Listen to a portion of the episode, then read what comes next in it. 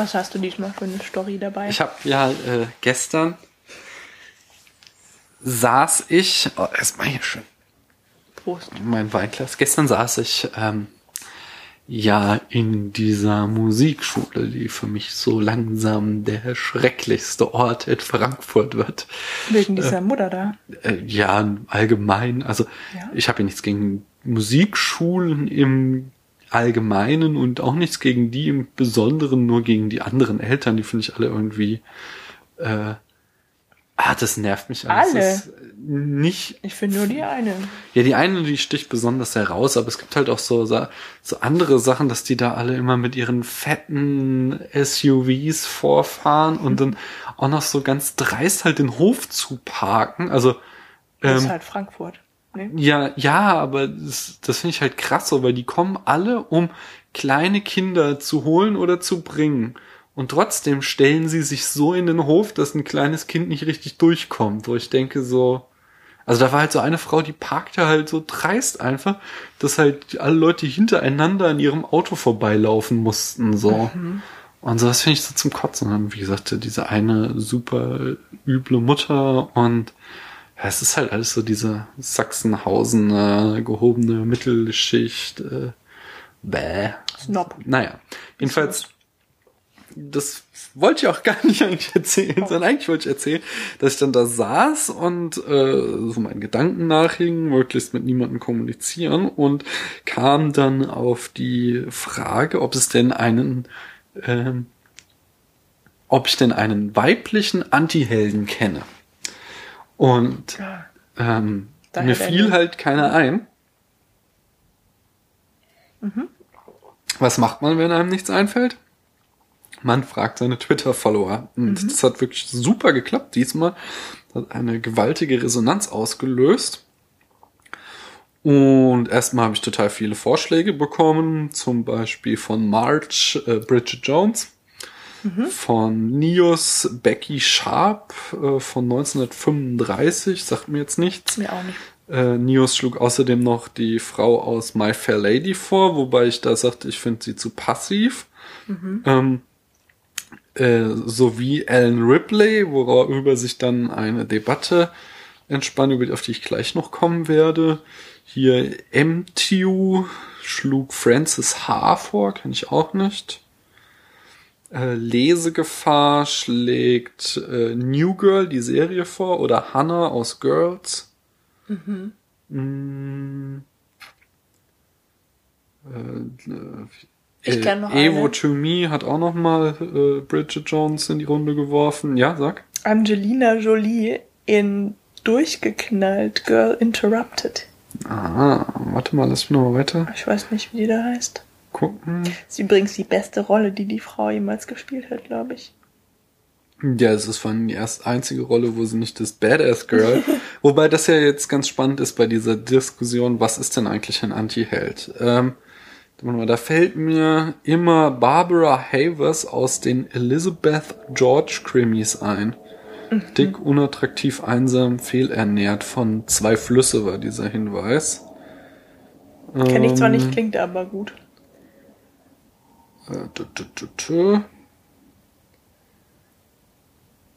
Noch jemand? Wolltest du das Metzlers Literaturlexikon dafür nutzen jetzt? Weil ich habe es gerade weggeräumt. Solip Solipsismus, nee, das konnte ich auswendig, was ich dazu sagen wollte. Solipsismus schlug Juno vor.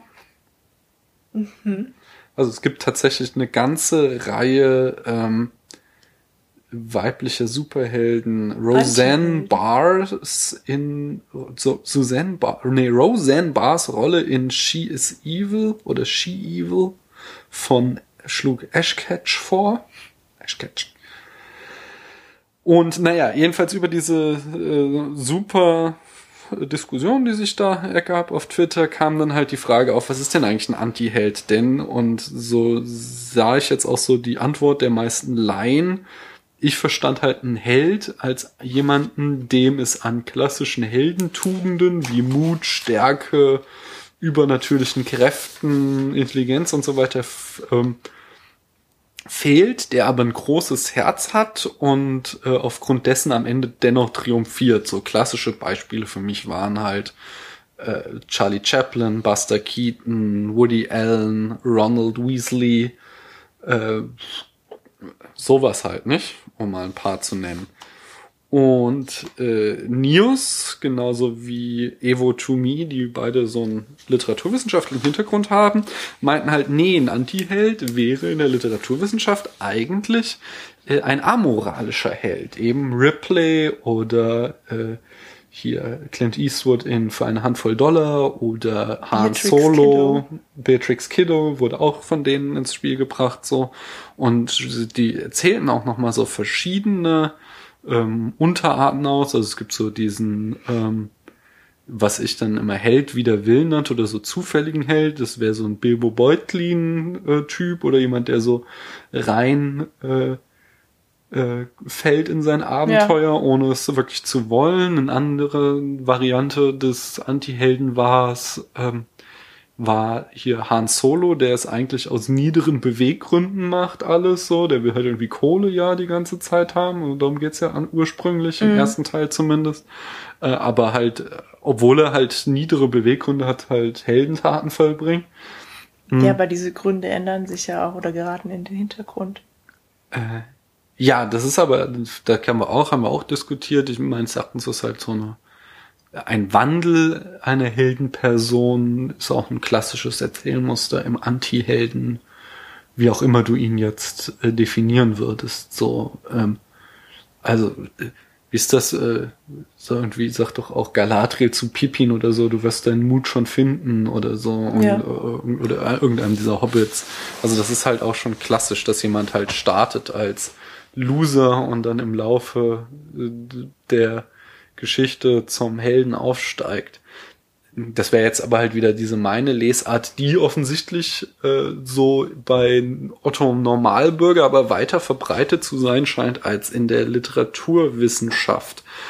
Äh, wobei ich ja als Anhänger der Ordinary Language Philosophie da auch schon wieder sagen würde, ähm, so, wir sollen von der normalen Sprache ausgehen und wenn der Normalo äh, den äh, Anti-Helden als Normalo versteht, dann ist da wahrscheinlich einiges dran, auch wenn die Literaturwissenschaft das anders sieht.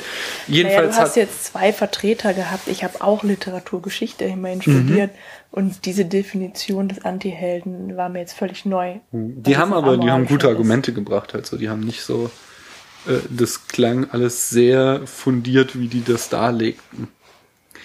Die, ich habe das ja auch nach, also nachgeschlagen. In der deutschen Wikipedia war mehr meine Variante, äh, aber in der englischen Wikipedia war mehr die Variante, die die vertraten drinne. Ähm, und dann habe ich halt auch hier in Metzlers Literaturlexikon geschaut, das nochmal einen ganz anderen Faktor aufs Tapet gebracht hat, nämlich, dass ein Anti-Held ein passiver Held sei. Jemand, der nicht agiert, sondern der, der halt reagieren muss, dem, mit dem etwas geschieht. Ähm, Das ist also nochmal eine andere Variante. Ja, das ist halt der Loser, der irgendwie in so ein Abenteuer reinschlittert, in dem man dann, auch ohne es zu wollen, Heldentaten Mhm. verbringt. Das könnte man so sehen.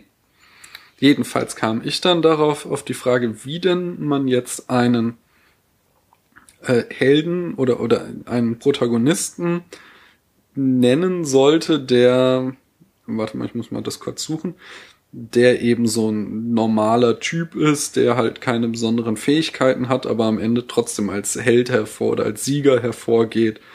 Und ähm, ähm, halt äh, und da wurden halt äh, kleine Mann vorgeschlagen oder äh, Comic Relief. Ähm, ähm, der Tramp ist halt auch ein eigener ähm, ein eigener Trope ähm, von Charlie Chaplin der Tramp. Äh, Verlierer auch einfach nur als Kategorie wobei er ja gewinnt am Ende das war ja mein Aspekt. Äh, Underdog oder äh, Schelm oder Trottel, sowas. Ähm, also so, ist ja auch der Schelmenroman, ist ja stimmt, ja, ist ja auch eine klassische Gattung. Und Textgrün warf dann noch ein einen aus dem Postkolonialismus stammenden Begriff, nämlich den Subaltern. Jemanden, der aus einer sozial niederen Gruppe kommt oder sowas, halt Mhm. wenig angesehen. Das finde ich auch eine ganz, ganz nette Lesart, so vielleicht. Ist es ja auch das. Es Ja. war jedenfalls eine sehr spannende Geschichte auf Twitter. Hatte ich gestern den ganzen Nachmittag dann mit verbracht, mich mit diesen äh, verschiedenen Ansichten auseinanderzusetzen. Und das führt ja auch dazu, als gute Überleitung, dass wir hier sagen können, dass jetzt der Spätfilm einen eigenen Twitter-Account hat. At Spätfilm, natürlich mit AE, weil Ja. Twitter kennt keine Umlaute. Das Wir heißt, wer äh, Film Fun Facts erfahren will, aber vor allen Dingen über neue Folgen informiert werden möchte und keinen Podcatcher hat, wo das automatisch reinfällt äh, oder auch sonst allgemeine Infos zu uns und unserem Podcast haben will, der kann Spätfilm folgen. Juhu. Spitze, nicht? Und in dem Sinne fangen wir mal an, oder? Isn't it obvious to you, Mr. Verne, that you will be regarded as the principal and logical suspect in this case? I'm very much afraid you'll be arrested. But I've done nothing. Why should I be arrested? I mean, this is England. You don't get arrested or convicted for something you haven't done. We try not to make a habit of it.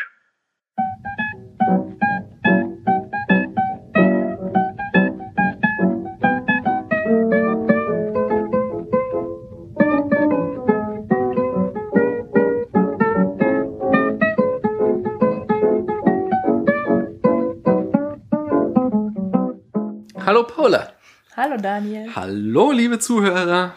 Hallo liebe Zuhörerinnen. Herzlich willkommen zu einer neuen Folge vom Spätfilm. Kino in deinem Gehörgang. Wir haben heute ein moralisches Dilemma, Paula. Welches? Wir spoilern. Das machen wir doch immer. Ja, aber den Film, den wir geguckt haben, der fordert uns am Ende auf, nicht zu spoilern. Damit endet der Film, dass man ihn nicht spoilern soll. Die Frage ist, halten wir uns an das Gebot des Films oder sagen wir, das ist jetzt über 50 Jahre alt, das können wir brechen?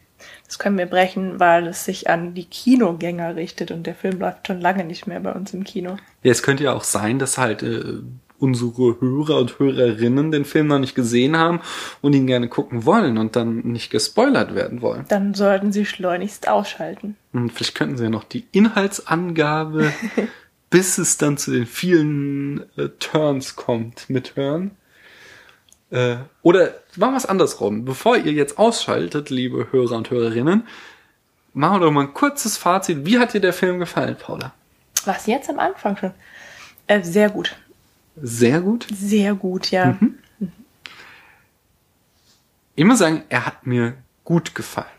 Also, als wir ihn geguckt haben und kurz danach dachte ich auch noch so, boah, geil, super Film, krass und so. Aber äh, je länger es her ist und wir haben ihn ja ein bisschen sacken lassen, desto mehr dachte ich mir so, oh, ja, das ist äh, solide inszeniert, spannende Story, aber so bis nach ganz oben fehlt mir dann doch noch was. So. Zum Beispiel Also ich was. finde es find's kurzweilig und raffiniert. Das stimmt. Aber hatte der Film eine Botschaft? Ja, das war reine Unterhaltung. Muss ein Film eine Botschaft haben, um Nein. ganz gut zu sein? So Hitchcock hat auch keine Nee. Botschaften gehabt. Ne? Nee, ja, ich glaube auch, dass es. Also ich hab, ich habe so an einer oder zwei Stellen mal gelesen, es wäre eine Kritik am äh, Gerichtssystem. Ach so, lass uns vielleicht erstmal sagen, welchen Film wir geguckt haben. Das ist ja mal eine ganz exzellente Idee. Ja, welchen Film haben wir denn geguckt? Zeugin der Anklage. von Billy Wilder. Und ähm, wie der Titel schon verraten lässt, handelt es sich um einen Gerichtsfilm. Ich kann noch mal ganz schnell in meine Unterlagen gucken, welche Genres ich ihm zugeordnet hatte. Gerichtsfilm, Gerichtsdrama. Ähm, was hat er noch? Ein Whodunit und eine Literaturverfilmung, denn also ein Whodunit ist ein quasi ein Unterart des Krimis, wo der äh, Zuschauer im Unklaren gelassen wird. So. Also Ja. kennst du ja bei Tatort gibt's ja die Tatorte, wo man in der ersten Szene den Mord sieht und du gleich weißt, wer es ist, und dann gibt's die Tatorte, wo du es halt nicht siehst und nur die Leiche wird gefunden und die äh, Polizisten müssen dann herausfinden, wer who done it. So. Äh, und Literaturverfilmung, denn das Ganze geht auf ein Stück von äh, hier, wie heißt die Gude?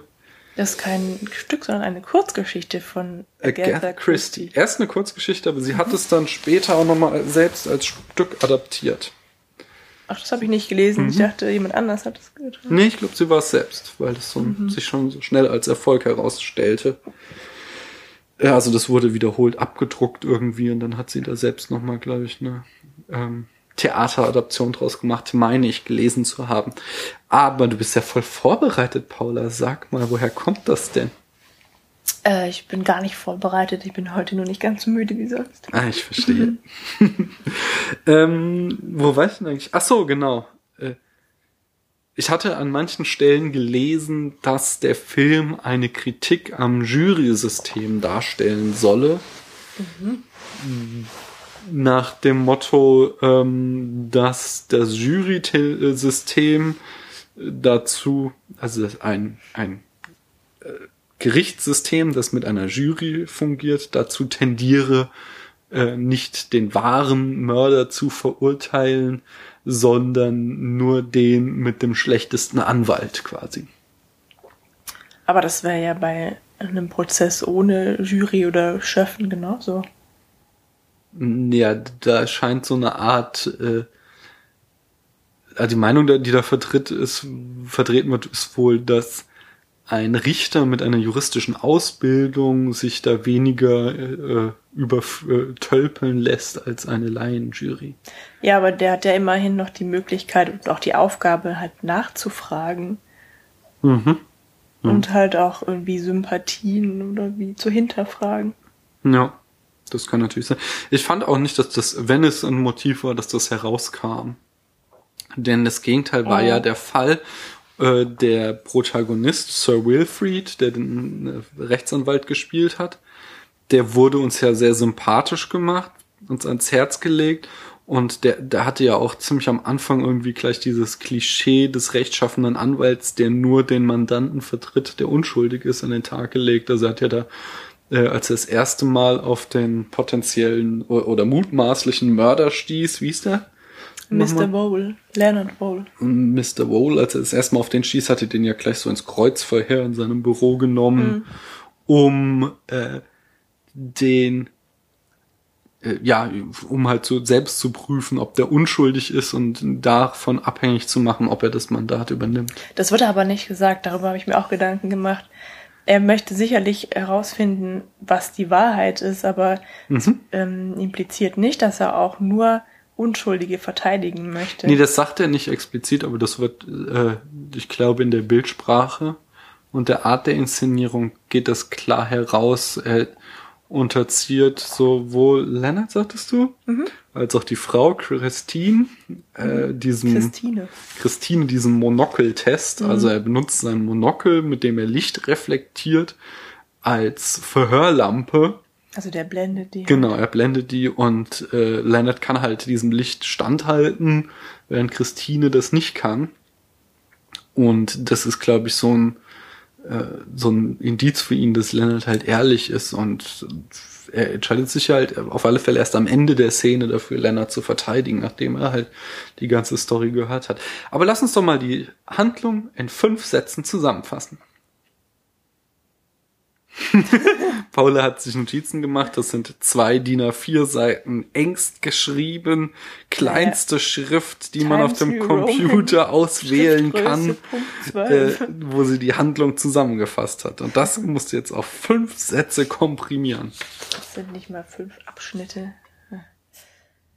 Sir Wieso- Wilfrid wieso kommt aus dem Krankenhaus. Ja. Ich fange an. sagen. Achso, ich Er das sagen. hatte, ich glaube, einen Herzinfarkt und äh, soll auf jeden Fall gesundheitlich ähm, äh, soll kürzer treten. Keine Zigarren mehr, kein Alkohol mehr und Richtig. keine Gerichtsverhandlungen mehr, sondern keine zu anstrengend, also noch die einfachen Fälle übernehmen. Bettruhe und äh, da kommt gleich äh, äh, packt Billy Wilder, der Regisseur, halt da ein typisches Erzählmuster rein, nämlich äh, Sir Wilfrid ist der unwillige Patient und er hat eine strenge Krankenschwester, äh, die ihn immer wieder maßregelt und er versucht halt sie zu hintergehen äh, und sie auszutricksen.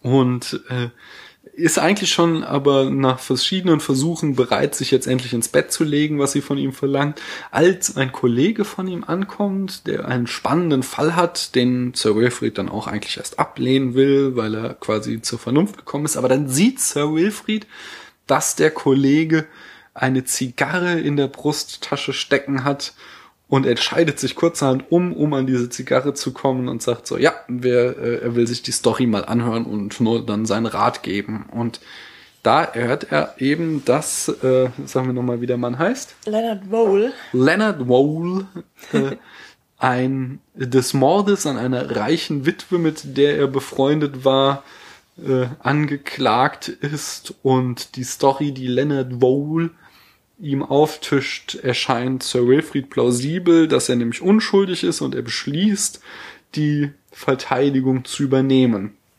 Und jetzt Right. darfst du mal hier weitermachen. Achso, ja. Ähm, Das war jetzt ein Satz von mir. genau. Das waren vielleicht zwei Sätze. Ähm, Als nächstes tritt die Frau auf den genau, genau. Ja, also Mrs. Vole ist die einzige, die Mr. Vole ein Alibi äh, geben kann, nämlich dass er zur fraglichen Tatzeit äh, bereits zu Hause war oder gerade nach Hause gekommen ist. Mrs. Vole kommt in, auch in die Kanzlei, warum weiß ich nicht so wirklich. Ähm, und bespricht sich halt mit den Verteidigern. Weiß ich auch nicht mehr, hab ich auch Ja, vergessen. warum der nicht da war. Jedenfalls in der Besprechung sagt äh, hier Sir Wilfrid ihr noch, dass es ein ziemlich dünnes Alibi ist, denn sie Ja. als liebende Ehefrau ihrem Mann. Richtig, und ähm, sie bringt sich da quasi schon selber in, in Zweifel oder also anhand ihres Verhaltens kommen die Anwälte, das heißt der Sir Wilfrid und der ursprüngliche Anwalt von Mr. Vole, ähm, schon zu dem Schluss, dass, dass die Frau ihrem Mann eigentlich nichts Gutes möchte. Mhm. Ja? Kann man das so sagen? Also nee, sie, ich glaube, sie werden skeptisch, aber sie sind ja noch nicht. Achso, genau, sie doch, sie wollen nicht, dass sie aussagt dann, oder? Ganz genau. Und dann ähm, beginnt der Prozess. Nee, sie sagt nämlich schon während, genau, sie sagt in der Kanzlei schon, ähm, dass es, dass ihr Alibi gelogen ist. Oha. Ja. Okay. Sie behauptet nämlich, dass, äh, dass Leonard wesentlich später nach Hause gekommen ist und Blut am Ärmel hatte. Da hatte er aber ja auch irgendwie ein Alibi, also eine Ausrede. Irgendwie, er Ja, hätte dass sich, er sich geschnitten. geschnitten hätte, aber dass er halt zur fraglichen Zeit nicht zu Hause war, ähm, Genau. stellt sie da klar, weshalb sie dann halt auch nicht als Zeugin für den Angeklagten geladen wird, Mhm. sondern überraschenderweise als Zeugin der Anklage auftritt. Das passiert dann, also nächster Akt quasi, der äh, klassische Court-Movie beginnt. Wir sind vor Gericht und es werden die verschiedenen Zeugen geladen und auf einmal ruft die äh, Anklage äh, ihr Christine, Christine als Zeugin auf. Genau, und alle, vor allem Leonard, sind ganz entsetzt. Ja, auch Sir Wilfrid fällt aus allen Wolken, obwohl er so der alte Hase ist und eigentlich schon alles vor Gericht gesehen hat. Ja. Und vor Gericht ähm, steht sie ja dann halt auch unter Eid und revidiert ja das zuvor bei der Polizei gegebene Alibi. Ja, und damit sieht's sehr, sehr schlecht aus von unseren Angeklagten. Alles sieht danach aus, als würde er verurteilt werden, bis plötzlich ein unerwartetes Ereignis eintritt, was so unerwartet ist, dass ich mir da während der äh, während des Films Deus Ex Machin- Machina, Machina, ich weiß nicht, wie es Machina. Deus Ex Machina aufgeschrieben habe, um dann später aber doch nicht dazu zu schreiben. Was passiert denn? Eine Frau ruft anonym in der Kanzlei an und möchte mit Sir Wilfrid sprechen, sich mit ihm treffen. Ähm, was sie dann halt auch tun. Also Sir Wilfrid und sein, ich habe leider vergessen, wie der wie der alte, der erste Anwalt von Mr. Bowl heißt. Das ist ja eh nur ein Ähm, Statist. Ja, der spricht irgendwie auch nichts irgendwie. Ja. Die beiden treffen sich jedenfalls mit dieser unbekannten Frau am Bahnhof, Mhm. geben ihr Geld und sie gibt ihnen dafür Briefe von Mrs. Vole an einen gewissen Max. Ähm, und diese Briefe äh, sind dann auch Auslöser für eine Kehrtwende im Prozess, am nächsten Prozesstag. Ähm, Denn darin steht äh, quasi, dass sie ihn ans Messer liefern will. dass sie Mr. Vole Genau, dass sie Mr. Vole ans Messer liefern will, damit sie halt mit ihrem Lover in Zukunft äh, zusammenleben kann, obwohl halt Mr. Vole eigentlich unschuldig ist. Genau. Und dadurch ist dann quasi erwiesen, dass ihre Aussage, äh, dass ihr Angetrauter erst nach der Tat wieder nach Hause, nach der Tatzeit nach Hause gekommen ist. Ähm, ich habe jetzt weiß nicht mehr, wie ich den Satz angefangen habe, aber Äh, damit wird halt ihr eigenes äh, Alibi, äh, Also sie- nein, sie ihre eigene Aussage wird halt total in Zweifel Genau. gezogen und sie hat dann auch so einen Zusammenbruch vor dadurch, Gericht, genau wo sie alles dadurch gesteht. äh, stellt sich ihre Aussage eben als Meineid dar. Mhm. Ja, und Mr. Wohl wird freigesprochen. Ja. Ende gut, alles gut. Denkt, Denkt man. man sich. Und jetzt, werte Damen und Herren, fangen die diversen Wendungen des Films an. Das heißt, wenn ihr wirklich nicht wissen wollt, äh, und ich kann verstehen, dass es Menschen gibt, die diesen Film gerne ungespoilert gucken wollen, denn es ist wirklich spannend, was jetzt passiert, dann solltet ihr jetzt ausschalten. Also ich finde den Film bis hierhin auch schon. Ja, sehr ich war auch Also durch die Bank weg Film gut super, ne? amüsiert. Ich hatte nie irgendwie Langeweile. Genau, aber jetzt wird's halt einfach richtig geil, ja. Mhm. Ähm, die Marlene und Sir Wilfried. Das haben wir noch gar nicht gesagt. Äh, das Christine wird gespielt von Marlene Dietrich. Genau. Mhm. Also, die Zeugin der Anklage und der Verteidiger, der soeben einen Fall verloren hat, treffen sich äh, mehr oder minder zufällig alleine im inzwischen leer gewordenen Verhandlungssaal wieder. Ähm, wo Christine Wohl, alias Christine Helm, denn im Laufe des Prozesses wurde ihre Heirat oder die Rechtmäßigkeit ihrer Heirat mit Mr. Wohl in Zweifel gezogen, berichtet also Sir Wilfrid, dass die ganze Geschichte nur ausgedacht war, dass Mr. Wohl wohl vor der Tatzeit nach Hause gekommen sei und dass die Frau, die diese Briefe an Max überbracht hat, sie selbst gewesen sei in perfekter Maskerade und die Briefe entsprechend nur erfunden sind. Also Max ist hauptsächlich erfunden. Ja. Ähm, achso, warum hat sie das getan? Aus Liebe. Ja, Ja, weil das Alibi einer, einer liebenden Frau ähm, wenig Gewicht hat vor Gericht. Mhm. Ja. Deswegen musste sie alles so umdrehen, um, um die, ähm, ihren Mann quasi vor dem Galgen zu retten.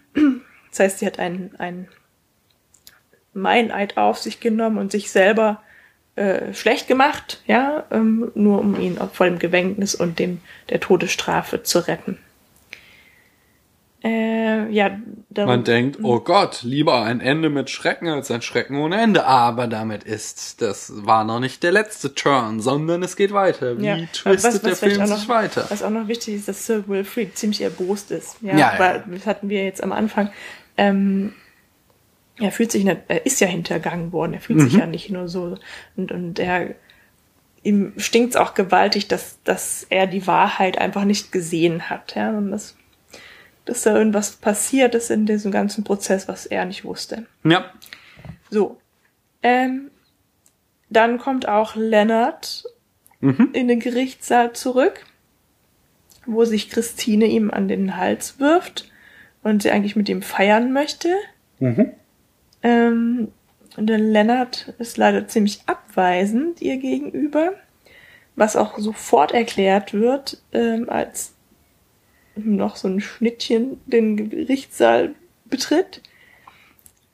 die eine fantastische Chekhovs Gun ist, denn das Schnittchen sitzt die ganze Zeit im Publikum und er hält sich dort mit der Krankenschwester von äh, Sir Wilfrid und wir denken die ganze Zeit, sie ist halt einfach so eine äh, unwichtige Statistin. Eine Komparsin. Genau, aber dann äh, am Ende zeigt sich heraus, dass sie nämlich eine Geliebte ist, die auch vorher Die Geliebte. die Geliebte von Leonard, die auch vorher schon angedeutet wurde, denn da gab es schon mal während der Verhandlung kam so eine äh, Anekdote, wo er irgendwie mit einer jungen Frau äh, in einem Reisebüro gesichtet wurde, äh, wurde da aufgedeckt und das hatte er dann auch wieder eine Ausrede für.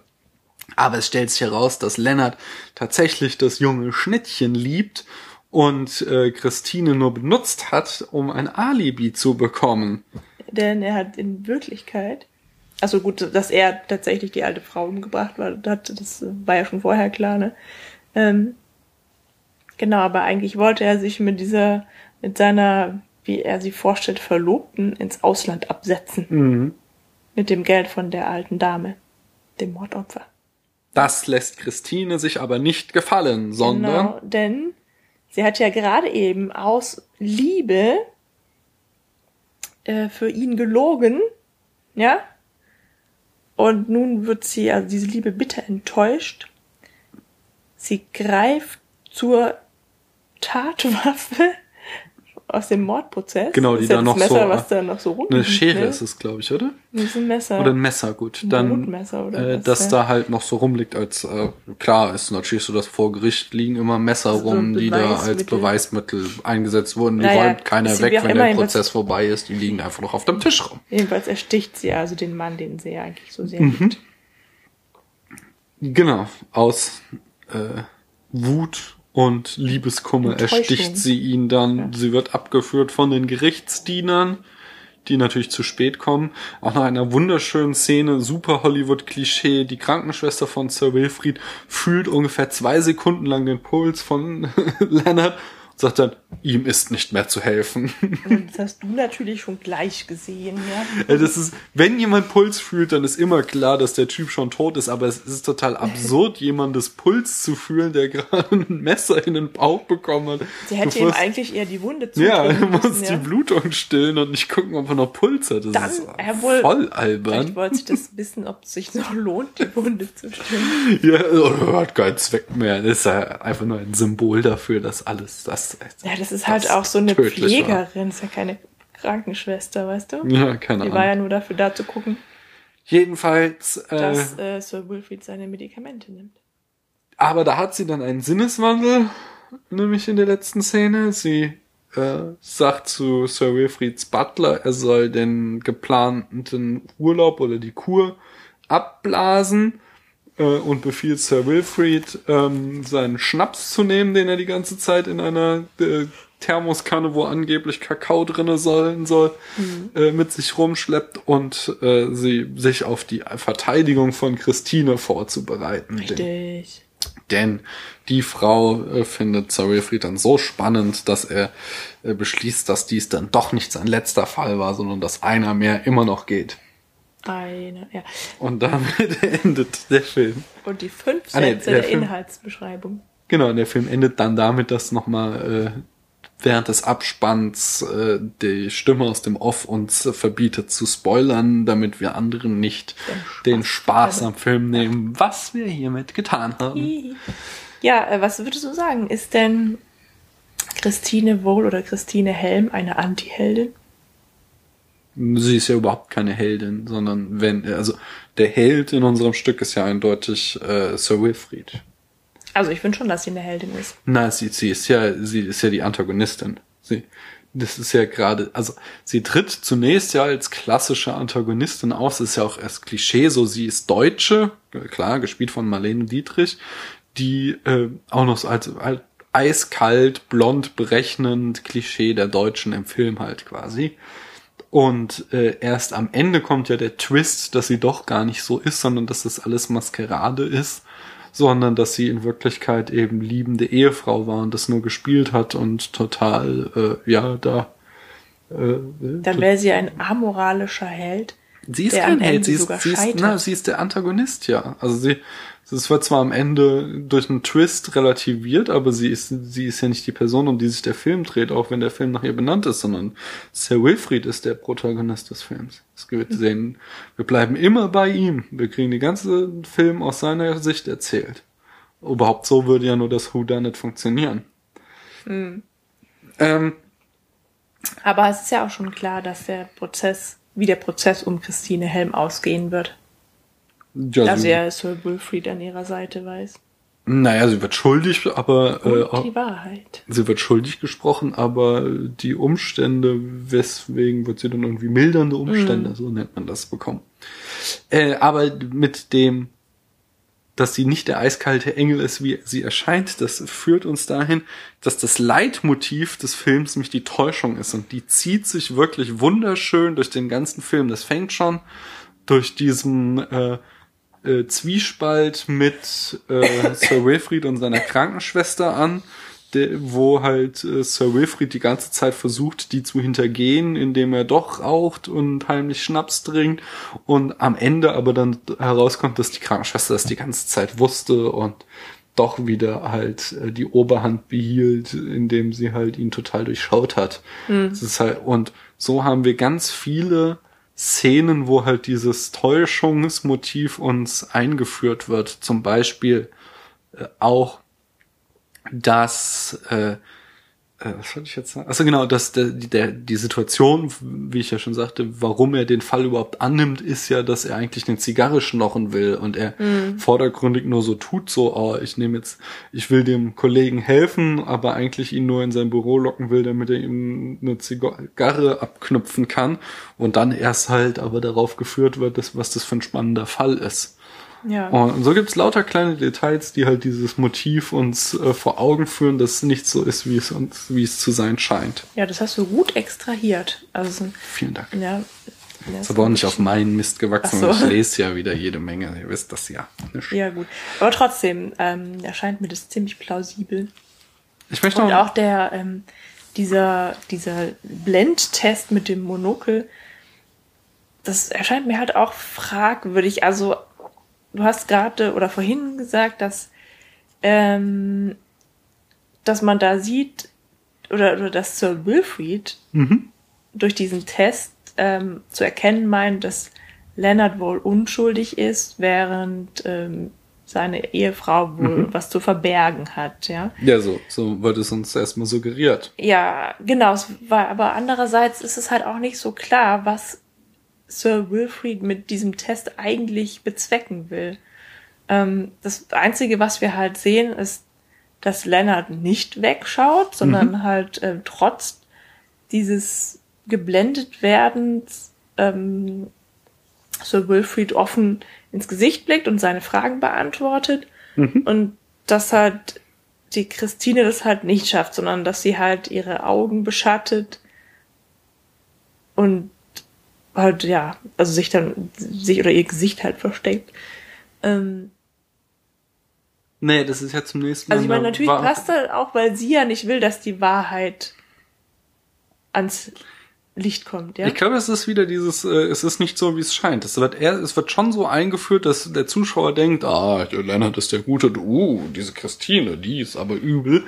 Weil das ist ja schon ein klassisches Verhörmotiv, so wie du es in tausenden Filmen gesehen hast, nur normalerweise nicht mit einem Monokel, sondern mit der Schreibtischlampe, Ja. die der Polizist dem äh, Verbrecher ins Gesicht stimmt richtet. ganz. Oder bei Star Trek gibt's diese tolle Folge, wo äh, hier Patrick Stewart auch damals einen Preis für gekriegt hat, wo er da von den Cardassianern verhört wird und auch die ganze Zeit geblendet wird und da immer sagen muss, wie viele Lichter da sind. Das ist genau das gleiche Motiv. Es geht immer darum, dass wenn du der Böse bist, kannst du nicht dem Licht standhalten. Nein, das ist was anderes. Also ähm, klar, das kennt man aus jedem Krimi, dass derjenige, der verhört wird, von der Schreibtischlampe direkt angeleuchtet wird.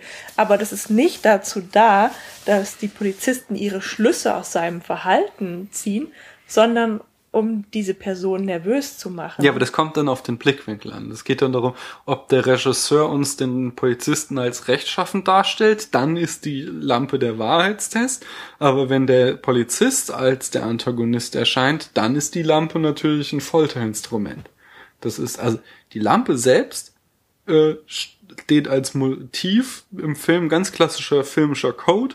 Nur sie gibt halt in diesen zwei Variationen, je nachdem, wie halt, äh, ja, wo halt der Schwerpunkt liegt in der Inszenierung. So, klar, das soll halt irgendwie erstmal, du kannst halt dein Gegenüber nicht sehen, wenn du geblendet wirst. So, das ist natürlich äh, eine Form der Schwächung, aber es ist auch dieses, was ja auch so ein klassisches Erzählmuster ist, dass das Böse dem Licht nicht standhalten kann.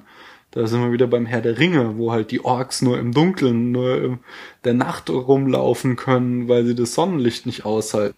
Also, dass der Schurke dem Licht der Wahrheit nicht standhalten kann, ist ein sehr klassisches Erzählmuster. Und ich glaube, das wird hier aufgegriffen, allerdings unter dieser Prämisse, nichts ist so, wie es scheint. Allerdings gibt uns Billy Wilder auch Hinweise darauf, was die wirkliche Wahrheit ist. Die wirkliche Wahrheit ist auch doppelt gemoppelt. Naja.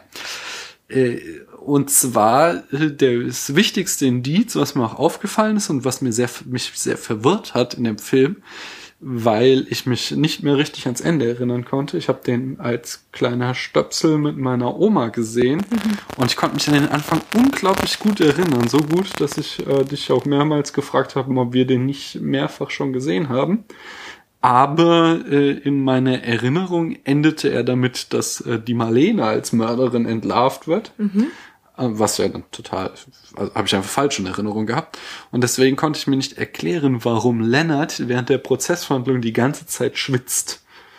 Denn Aha. das ist, da gibt es einen sehr schönen Essay von Roland Barthes, die Römer im Film, wo er sich mit dem Sandalenfilm auseinandersetzt und da auch dieses Symbol äh, erläutert, dass halt äh, der, der schwitzt, ist schuld, so. Der, also Schweiß ist ein, ein Zeichen von Sünde, so. Der ehrliche Mann hat nichts zu verbergen, der muss nicht schwitzen, der ist ganz ruhig. Aber wenn du schwitzt, dann heißt das, dass du einen inneren Kampf hast. Und das heißt halt, dass du der Schuldige bist. Und Lennart sitzt im Zeugenstand und ihm trieft die ganze Zeit der Schweiß so. Mhm. Äh, und das, das wusste ich halt so, dass das heißt eigentlich so, da haben wir doch eigentlich einen Schuldigen, aber äh, da ich halt, wie gesagt, die ganze Zeit dachte, er, äh, eigentlich ist Christine die Mörderin, hat mich das total verwirrt. Und dann am Ende zeigt uns, dass Billy Wilder das dann doch als Indiz eingesetzt dass hat. Dass du da aus gutem Grund verwirrt warst. Dass ja? ich aus gutem Grund verwirrt war, mhm. zeigten wir, kriegten wir dann vor Augen geführt. Und mehr ist mir zwar nicht aufgefallen, aber ich nehme stark an, dass wir noch so ein paar Indizien gesagt bekommen, was äh, die uns darauf soll. Äh, ja, also ich bin sollen, beim, beim Einschauen, Anschauen, wie so oft, in die Inhaltsfalle getappt. ja, also was heißt getappt? Ich, ich gucke ja den Film auch nicht mit der Idee, jetzt da alles äh, ich von außen sehen zu wollen. einfach hin. Das ist ja aus dem Studium, die Inhaltsfalle ja. getappt. Und das finde ich sehr Hast du mich unterbrochen und ich weiß nicht, was ich gerade sagen wollte. Du bist in die Inhaltsfalle getappt und deswegen konntest du nicht auf die Details achten. Während du noch sinnierst darüber, was du eigentlich sagen wolltest, kann das ich ja mal ein paar ich nicht, ich Eckdaten zum Film rauspacken. Das haben wir nämlich noch gar nicht gemacht. Der Originaltitel ist Witness of the Prosecution. Das Erscheinungsjahr ist 1957 und er hatte ein Budget von drei Millionen Dollar, was damals extrem viel war. Zum Beispiel ist das Drehbuch galt in den 50ern als das teuerste Drehbuch für ein Drama äh, bis dato. Mhm. Äh, die Regie, wie gesagt, übernahm Billy Wilder ähm, und eine Auswahl aus der Filmografie von Billy Wilder ist 1944 Frau ohne Gewissen, 1948 eine auswärtige Affäre, auch schon mit der Dietrich als oh, ähm, Protagonistin, 1950 Sunset Boulevard, den wir auch unbedingt mal hier besprechen müssen. 1954 Sabrina, 1955 das verflixte siebte Jahr, 57 Zeugin Anklage. Das ist mit, äh, ist das mit Marilyn Monroe, das verflixte? Das kann sein, auf alle Fälle ist der nächste, 1959 Manche mögen's heiß mit Marilyn Monroe. Mm. 1960 das Apartment ist äh, mit Jack Lemmon wie viele Filme von Wilder. 1961 1, 2, 3 fand meine Oma auch total geil. Habe ich glaube als Kind drei, vier Mal gesehen, weil meine Oma den Film so toll Sag fand. gar nichts. Ich kenne nur diese Mm, Das ist der spielt in der spielt in Berlin. Ähm, und da geht's halt, äh, da war zu einer Zeitpunkt, wo die Stadt schon geteilt war, aber die Mauer noch nicht stand und Mhm. darum geht's die ganze Zeit, aber aus Sicht der Amis halt so. Das Ja. war äh, ganz spannend. Äh, 1963 das Mädchen Irma La Dus, Dus, Duce, äh, Dus. Äh, und was wir hier mal hier im Filmmuseum gesehen haben, 1972 Avanti Avanti. Der war ziemlich schlecht. Oh Gott, ich kann mich nicht erinnern. Wir waren da in dem, äh, das Frankfurter Filmmuseum hat nämlich ein eigenes Kino, wo sie alte Filme zeigen. Das ist sehr empfehlenswert. Solltet ihr aus Frankfurt oder der Nähe kommen, äh, dann geht da unbedingt mal rein. Wir, waren wir da öfter? Weiß ich gar nicht. Wir waren nur einmal da. Okay, und da war es ziemlich leer, also vermuten wir mal, dass da viel, dass da es leicht an Karten ranzukommen. Die Besetzung besteht, äh, wie schon mehrfach gesagt, aus Marlene Dietrich. Charles Lofton, Lofton spielt den äh, Sir Wilfrid. Und Tyrone Power spielt Leonard Vole. Und es war der letzte Film von Tyrone Power, den er vollendet hat, denn während der Dreharbeiten seines nächsten Films ist er überraschend verstorben. Nein. Ja, fandst du ihn so überwältigend? Ähm. Und schon noch eine gut. ganz lustige Anekdote du ist, fragst mich was und sprichst dann so weiter. Also, du wolltest ja eigentlich so Karten machen, wo du mich beschimpfen kannst, ohne dass die Hörer es mitkriegen. verdammt, ich habe mich schon wieder nicht vorbereitet. Ja, komm, äh, fandst du Leonard so gut? Ich fand den Schauspieler schon gut, ja. Ja? Aber es ist ja irrelevant, weil der Film so alt ist, dass der jetzt eh tot wäre. Also, Das ist ja egal, er hat ja noch andere Filme gemacht, du könntest ja trotzdem andere Filme gucken. Das ist immer, das Argument bringt voll viele bei Bands, ach, wie schade, dass es die und die Band nicht mehr gibt. Und wenn du dann fragst, ja, kennst du alle 20 Alben, die die Band gemacht hat? Nee, aber es ist schade, dass sie nicht neue Alben rausbringen. So, du, solange du nicht alle Filme von Leonard Wohl gesehen hast, kannst du doch nicht be- Power. äh, äh, genau. Allein, weil der so einen Tyrone geilen Power gesehen Künstlernamen hast, hat, ähm. kannst du doch nicht äh, jetzt schon jammern, dass er tot ist. Meine, sterben tun sie alle, aber vielleicht hat er davor gute Filme gemacht. Schau die dir doch erstmal an.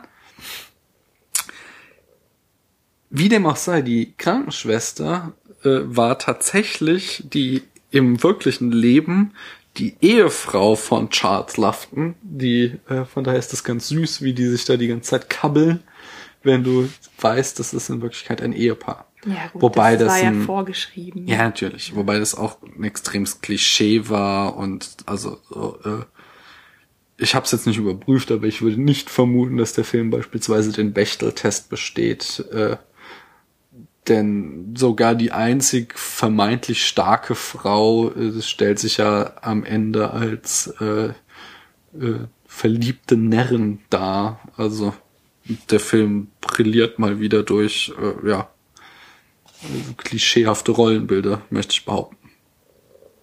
Ja, diese, diese Szenen ähm, mit dem Anwalt und seiner Krankenpflegerin sind ja die, die in dem Film für Klamauk zuständig sind. Der ist ja auch ganz lustig teilweise. Ja, natürlich. Aber Mhm. das eigentlich ist, ist, es ja, ist ja eigentlich ein ernstes äh, Thema, also ja ein Drama Mhm. auch. Aber wird halt aufgelockert durch diese kleinen ja, da hat, äh, Kabeleien zwischen Krankenschwester und unwilligen Kranken. da hab ich hatte so ein Buch von Helmut Karasek, ich glaube, es heißt 100 Filme, 100 Jahre oder irgend sowas. Äh, und da hatte dieses äh, lustige Wortspiel Wilder wildert im fremden Revier. Denn äh, obwohl Wilder zumindest äh, zu Beginn seiner Karriere durchaus äh, seriöse und äh, Filme gedreht hat, oder was heißt seriös? Nein, ernsthafte Filme gedreht hat, äh, wie zum Beispiel Sunset Boulevard, ist ja auch ein Drama und Frau ohne Gewissen ebenso, ist, ist er eben berühmt geworden für seine Beziehungskomödien, so Aha. eben mit Jack Lemmon oder auch mit Marilyn Monroe. Und äh, dann dreht er jetzt auf einmal, so auf dem Höhepunkt seiner Karriere, wieder einen, äh, einen, einen äh, Krimi und damit steckt er eigentlich mitten in der Domäne von Alfred Hitchcock, nicht? Unserem hochgeschätzten. Und das, das führte Herrn Karasek zu diesem Urteil. Hast du noch was zu sagen? Ich habe noch viel zu sagen. Dann ja. erzähl mal was. Ja, du bist doch gerade hier bei den Nee, ich dachte, du kannst jetzt mal wieder was sagen, damit Bist du ich hier denn so nicht weit durch? zur, äh, damit ich hier nicht zum Sir Wilfried verkomme und hier eine One-Man-Show abziehe. Nee, ich habe noch viel zu sagen, aber du kannst ja mal erstmal wieder zwischendurch was bringen. Na, ich wollte halt äh, mit dem mit dir den Inhalt besprechen. Mhm. Wenn du das auch möchtest. Aber ich meine, du bist halt gerade bei den Formalitäten. Vielleicht solltest du erstmal weitermachen. Mm, Angeblich soll äh, die Dietrich, das ist auch so, äh, sagt man nur bei den ganz großen Filmdiven, oder? Dass man die und dann den Nachnamen sagt. So, die Dietrich, die Monroe. Na, ich kenne das nur bei ihr. Man sagt Marilyn Monroe. Nee, also schon die Monroe. Oder hier, wie heißt denn die mit, äh, für mich soll's rote Rosen regnen? Die Knef. Das ist doch die Hilde. Nee, die Hilde ist die erste in diesem komischen Film. Aber davor ist es, war es die Knef. Nee, das ist schon so ein altes Steven-Motiv, glaube ich, dass man das so sagt. Weil jeder weiß, wovon man spricht. Also die Dietrich wollte angeblich unbedingt die Rolle spielen und hat deswegen Wilder, mit dem sie persönlich befreundet war, äh, überredet, äh, da die Regie zu übernehmen bei dem Film, äh, weil sie sich deswegen, also weil Sie wollte mit ihm zusammen den Film machen. Genau, also sie oder sie sie hatte halt irgendwie, sie dachte, sie kriegt die Rolle nicht, weil sie ja auch eher für leichte Kost bekannt war, so auch eher Beziehungskomödie und sowas, ja blaue Engel und so. Das ist doch keine leichte Kost. Der der blaue Engel, das ist halt nur Total ein, dramatisch. ja, aber das ist ja schon so ein so eine Komödie, also sie ist halt äh, so so eine femme fatale da drin, aber es ist Eben, trotzdem dieser arme Lehrer geht doch zugrunde. ja, aber es ist Keine Komödie. Ich weiß, es ist lange her, dass wir den gesehen haben und ich fand ihn auch viel schlechter als sein Ruf, weiß ich noch. Ist ja auch egal. Jedenfalls hat die halt äh, der Legende nach dem Herrn Wilder dazu über, überredet, äh, das zu machen. Und noch spannend ist, dass die äh, die Dietrich, ach so genau, äh, erstmal war halt die, die, die ganze Werbekampagne, ähnlich wie bei Psycho damals, auch darauf ausgerichtet, dass man nicht das Ende herauskriegt von dem Film. So haben auch die Schauspieler die letzten zehn Seiten des Skripts erst kurz vor dem Dreh bekommen. So, die haben das Uh, okay. Drehbuch ohne den Schluss gekriegt, damit keiner was verraten konnte. Und äh, der Legende nach, das ist, da gibt es verschiedene Darstellungen, ist aber auch äh, so Frau Dietrich um ihre Oscar-Nominierung gekommen, denn zwar sagen alle, äh, dass sie äh, da die beste Rolle ihres Lebens spielt, auch wenn äh, viele, beispielsweise der Spiegel aus der Zeit, sich darüber lustig machen, wie stark sie geliftet ist, weil sie war schon 55, als sie den Film gemacht hat und Ja, ich fand sie ehrlich gesagt nicht so toll. Sie konnte kaum eine Miene verziehen, weil ihre Haut so gestrafft war. Aber ähm, die, ich meine, diese Doppelrolle ist schon extrem gut. So, ich habe die nicht Ja, erkannt sie in, in der, in der anderen. Rolle als äh, diese, also diese komische Unterschichtfrau da. Ja, genau. Ähm, da ist sie total klasse. Also Mhm. die Maske ist natürlich gut, aber da kann die Dietrich ja auch nichts dafür. Und wie gesagt, aber Le- sie spielt da halt auch super die Gossenfrau. Ja. genau. Und Aber als äh, Christine Wohl finde ich sie furchtbar hölzern. Also, Ja, das spielt sie halt so diese unterkühlte Deutsche. Ich glaube, das ist auch Absicht. Aber was ich halt sagen wollte, war, dass sie halt äh, bei dieser dieser Frau, die da auf den Tra Plan tritt mit den Briefen, da hat sie dann halt einen, ähm, ich glaube, einen Cockney-Akzent oder irgend so einen äh, starken amerikanischen Cockney, ich glaube, britischer Akzent. Naja, sie hat einen starken amerikanischen Akzent, weswegen das Gerücht entstand, dass äh, sie, also ne, zuerst halt überhaupt äh, hier äh, Wilder gar nicht gesagt hat, dass sie da eine Doppelrolle spielt, um halt das Geheimnis groß zu halten. Und dann später entstand das Gerücht, dass sie nachvertont worden wäre in der Rolle, dass sie das nicht selbst gesprochen hat. So, Und das ist irgendwie nie aufgeklärt worden. Da gab es die und die Sichtweisen, aber äh, das war halt irgendwie ein No-Go im Jahr 57, weswegen sie da keinen äh, keine Oscar-Nominierung bekommen hat für äh, die Rolle, obwohl halt viele sie da gerne drinne gesehen hätten in der Oscar-Nominierung. Und was du übrigens während des Films fragtest, ob sie sich im Deutschen selbst spricht, das tut sie nicht. Sie wurde im Deutschen synchronisiert. Von Tilly Lauenstein. Ah, hast du nachgeschaut. Schön. Und äh, ich, damit bin ich mit den Produktionsfakten durch. Ganz schön strange, ne? Wollte die Dietrich nichts mit den Deutschen zu tun haben. Ich glaube, ich das, ah, ich habe mich mal mit ihrer Bio auseinandergesetzt, aber das ist lange her. Ja, doch, Das, das, das weiß ich ich meine, schon, dass die, dass die ist aus- geflohen. genau, die ist geflohen und zwar hing das doch mit irgendeinem jüdischen Regisseur zusammen, glaube ich. Ich glaube, sie selbst war keine Jüdin, aber äh, der Regisseur vom Blauen Engel, mit dem sie halt viele Filme gemacht hat, war Jude und äh, ist geflohen und sie ist quasi mitgegangen. Ja, ich Und- weiß noch, es gab, die ist irgendwann halt dann später zurückgekommen nach Deutschland, also Deutschland zum Besuch abgestattet und das war irgendwie auch ganz Sie hat, sie hat nämlich auch Propagandafilme für die Amerikaner gemacht. Also die war wirklich eine, ähm, Die ist auch vor den US-Soldaten ja aufgetreten. Ja, ja, die, genau. Die, ähm, Die war eine massive Anti, Antifaschistin motiviert. auf jeden Fall. Und deswegen kann ich mir vorstellen, dass sie, äh, dass sie halt sich nicht selbst synchronisiert hat, weil sie halt Deutschland wirklich den Rücken zugekehrt hat. Und ich kann mich auch noch dran erinnern, dass es da so ein, so ein äh, großes Comeback gab, als sie irgendwann dann äh, im hohen Alter Deutschland bereist hat, so, weil sie halt wirklich seit dem Krieg nicht mehr in Deutschland war, weil sie das den Deutschen nie verziehen hat, so den, gutem den. Holocaust. Ja, ja, auf jeden Fall. Kommen wir zum filmischen Erzählen. Wie erzählt der Film denn seine Geschichte? Beziehungsweise, wie analysierst du die Geschichte, die der Film erzählt? äh, wie sie analysiere. Ich wollte dir eigentlich nur eine gute Überleitung bieten, weil du Ja, eben ich gesagt weiß, hast, dass du sehe das ich- sagst. Das sehe ich dir an. ähm,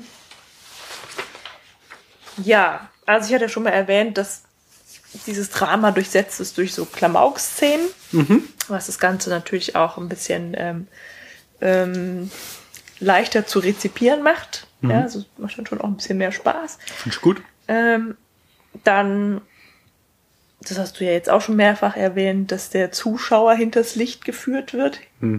Der ist Licht, ja.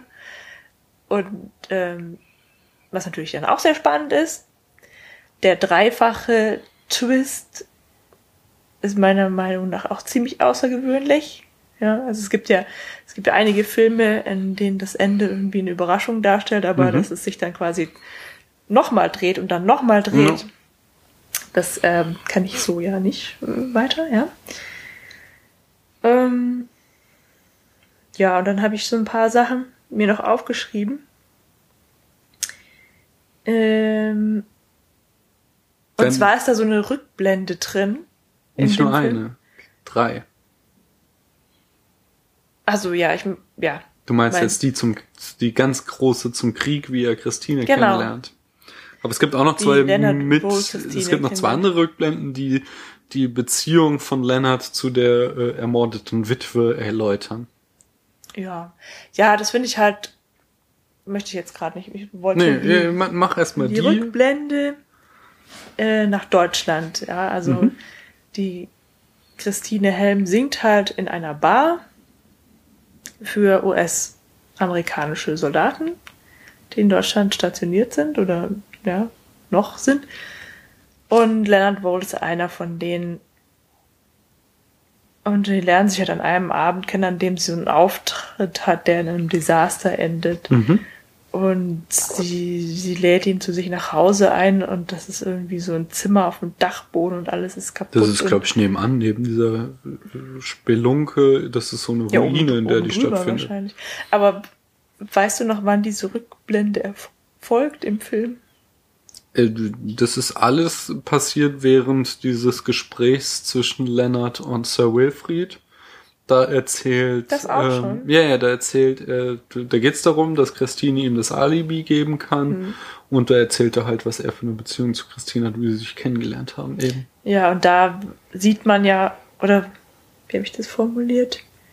So genau, wird, wird so ein gewisses Vorurteil verdeutlicht in dieser Szene, nämlich, dass sie halt diesen, diesen amerikanischen Soldaten sich geschnappt hat, um halt dieser, er- dieser Armut in Deutschland zu entkommen. Mhm.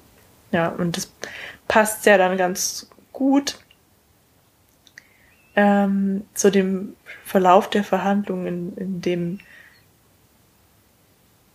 sie vorgibt, einen deutschen Liebhaber zu haben, Mhm. mit dem sie eigentlich zusammen sein möchte.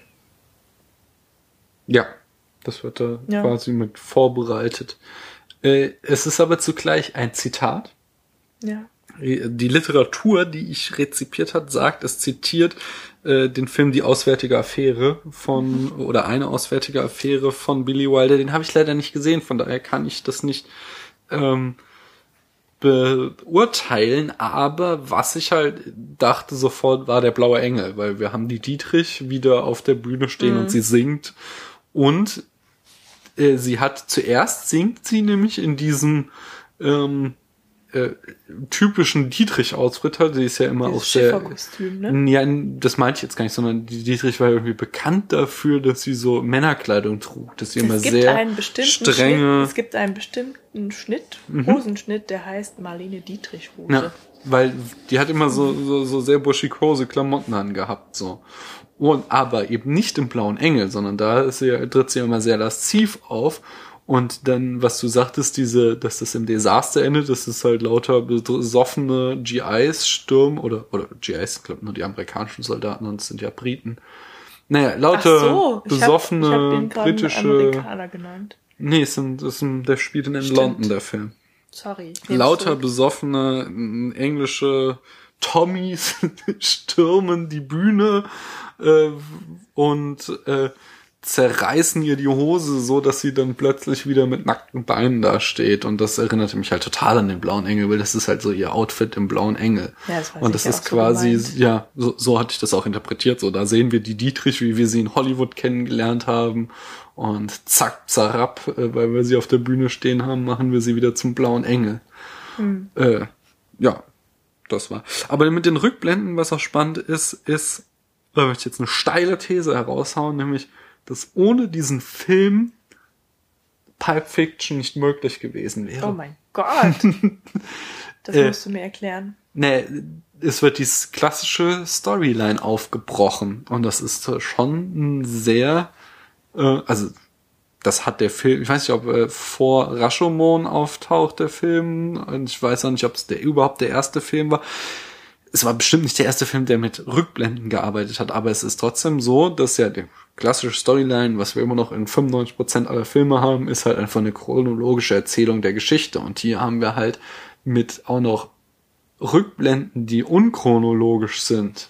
Also zuerst springen wir zurück zu der Witwe und dann springen wir auch noch mal weiter zurück dazu, wie sich äh, das Ehepaar kennenlernt, haben wir halt einen Aufbruch dieser äh, linearen klassischen Storyline und äh, haben halt eine äh, unlineare Erzählung, die natürlich, wie ich sagte, schon in anderen Filmen dann nochmal äh, weitergeführt wird und dann natürlich äh, quasi als Höhepunkt dieser Erzählweise in Pulp Fiction endet, der ja äh, ein Film mit total durcheinander gewürfelten Episoden erzählt, den wir auch besprochen haben. Das war die dritte Folge, meine ich, oder? SF3. Das weiß ich nicht mehr. Das konnte ich mal kurz googeln, wenn du weiterredest. Was? Ja, aber ich habe doch gar nichts dazu zu sagen. Das Thema Also ist das- jetzt auch durch. Du kannst ja, aber deine Liste weiter abarbeiten. Fiction nicht möglich gewesen wäre, das wage ich zu bezweifeln. Naja, du, das ist ja äh, everything, äh, everything is a remix. Das heißt, also so ein Film wie Pulp Fiction ist ja nicht im leeren Raum entstanden, sondern halt äh, Rashomon ist zum Beispiel, also dieser Film, den du ja nicht sehen willst, den ich so gerne sehen würde, äh, dieser ähm, japanische Film, mir fällt der Autor, der Regisseur schon wieder nicht ein, der auch die Sieben Samurai gemacht hat, der eben diesen, diesen Vergewaltigung und Mord in dem äh, Lustwald, was aber irgendwie eine falsche Übersetzung ist, ist ja auch egal, dass der, dieser Film halt, äh, äh, wird halt ständig die gleiche Geschichte aus der Perspektive von jemand anderem erzählt. Und das ist halt auch so, dass er eine ganz unkonventionelle Erzählweise hat. Und das ist halt auch so einer der Filme, die Tarantino definitiv beeinflusst haben, dass er überhaupt auf die Idee kam, so eine verrückte äh, Erzählweise zu wählen für Pulp Fiction. So, und das, also, gerade, gerade Tarantino steht ja dafür, dass er halt äh, die Themen anderer Filme remixt. Aber er, er ist sich natürlich nicht alleine darin, sondern keiner kann sich dagegen wehren, sondern es ist ja genau dieses ganze Thema von filmischen Codes, dass halt äh, Erzählmuster in Filmen existieren, die aufgegriffen und verändert werden und immer wenn ein Film halt das besonders raffiniert, variiert und anders darstellt, dann, dann bleibt er sonst im Gedächtnis. Weißt du, was ich meine? Mhm. Gut, dann damit ist das Thema beendet. SF3 war tatsächlich Pulp Fiction, Daniel also die dritte das Folge. Thema für beendet. Daniel, willst du mich jetzt hier mit Pofalla gleichsetzen? Das ist ja hier, also, finde ich jetzt schon übel. Dann erzähl mal, was du noch so hast. Ja, ich habe eine inhaltliche Kritik. Ja, die da wäre. Die geht ja dann, je nachdem, wie äh, sehr der Film sich an, an diese, diese Vorlage von Christie hält, geht die Kritik an Christie. Und zwar ähm, verstehe ich nicht, warum diese Christine Helm, die ja wirklich verdammt intelligent ist Mhm. oder sein muss, dass sie sich diese diese Story ausdenkt, damit äh, ihr Mann eher freigesprochen wird, als wenn sie die Wahrheit erzählt. Mhm. Ähm, dass die, diese Frau nichts davon bemerkt, dass ihr Mann eine Affäre hat. Naja, er ist ja zumindest auch ein ziemliches Genie anscheinend, wenn er das alles so von langer Hand mitgeplant hat. Ja gut, er hat ja nicht geplant, dass seine Frau diese Taktik da bringt, ja. Das haben die ja nicht abgesprochen. Ähm, so ähnlich Er hat halt nur geplant oder hat irgendwie sich gedacht, naja, die liebt mich so sehr, die gibt mir schon das Alibi. Na, ich finde es halt auch äh, erstaunlich. Also ich finde diesen Zusammenbruch von Christine, den fand ich auch irgendwie nicht gut. Der so. war voll schlecht gespielt. Ich weiß nicht, ob, also das war halt vor allen Dingen so ein starker Kontrast zu, also das hat mich irgendwie, also das hat mich einfach nicht überzeugt. Aber doch, vielleicht war es genau das. Mhm. Ja, man hat, also das war ja so, so nochmal so eine, so eine andere Ebene, ja. Also das war nicht schlecht gespielt von Marlene Dietrich, der Zusammenbruch, sondern Mhm. von Christine Wohl. Mhm. Weil Christine Wohl ist ja keine Schauspielerin. Obwohl die sich da auch ziemlich gut als Schauspielerin das habe ich mir jetzt nicht hat. verstanden. Naja, also mh, sie bricht ja zusammen, als diese Briefe im Prozess auftauchen. Mhm. Ja, und sie quasi als Lügnerin dasteht. Mhm. Ja, dann kriegt sie diesen, diesen, diesen Anfall und weint. Und das sieht, das ist schlecht gespielt. Aber es ist ja auch gespielt von Christine Helm. Ja, wieso, die hat er vorher gespielt, jetzt spielt sie doch eben nicht mehr. Ähm, doch, weil die Briefe ja gefälscht waren. Also, Ja, aber sie Marlene kriegt ja Dietz- den- also Christine Helm ist ja nicht überführt worden, sondern hat ja ihr Ziel erreicht. Ja, ich weiß, und jetzt bricht alles zusammen, wofür sie gekämpft hat, und sie hat eine, eine menschliche Krise. Weil der Mann, den sie da mit Ach, allen... wir reden von zwei völlig verschiedenen Szenen. Achso. Du meinst welche? das am Ende. Du meinst, Ah, das meinst du. Den Punkt, ja, ja, ich- meine, ah, jetzt verstehe ich, okay. Da, die, die Verwirrung war, Paula sprach davon, dass während des Prozesses halt irgendwann, wo äh, Christine Helm vermeintlich überführt ist, sie da so einen Zusammenbruch erleidet im Zeugenstand und alles gesteht, dass alles nur eine Lüge war.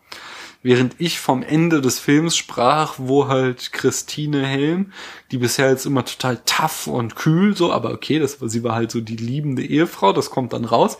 Aber wie sie dann halt irgendwie äh, dann auf einmal durch, durch die Enthüllung dieser Affäre von ihrem äh, Lover, äh, nee, ihrem Ehemann, Quatsch, nichts, nix Lover, von ihrem Ehemann, dann, wie sie dann halt auf einmal so dermaßen zusammengefaltet wird und nur noch irgendwie ein stammelndes Häuflein Elend ist, das fand ich halt irgendwie ein bisschen zu krass. Das hat mich irgendwie, ja, also diese, der Kontrast, der war so stark, dass ich das irgendwie nicht für voll nehmen konnte. ja, aber sie hat ja alles nur für ihn getan. Ja, ja, ich habe das schon verstanden, was mir der Film sagen wollte, nur ich fand das irgendwie äh, so äh, inszeniert.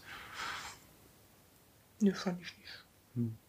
Ja, ich verstehe. Ich, ja, ich, ich kann es nicht in Worte fassen, was mich daran gestört hat, weil im Grunde ist es ja wieder dieses Nichts ist so, wie es scheint. So nein, sie war nicht der eiskalte Engel, sondern die liebende Ehefrau. Mhm. Und äh, ja, ja. Vielleicht muss ich mich damit abfinden. Ja, aber trotzdem haben wir noch nicht die Frage beantwortet, warum die nicht gemerkt hat, dass ihr Mann eine Geliebte hat. Ja. Auch aus Liebe, ja. Ja, weil sie halt, also, ja, weiß ich nicht, kann ich jetzt nicht zu sagen. Finde ja, ich jetzt eben, irgendwie. Das passt halt irgendwie nee, ich finde das halt nicht unplausibel. Ich finde das halt, also, sind ja offensichtlich beide nicht äh, von schlechten Eltern.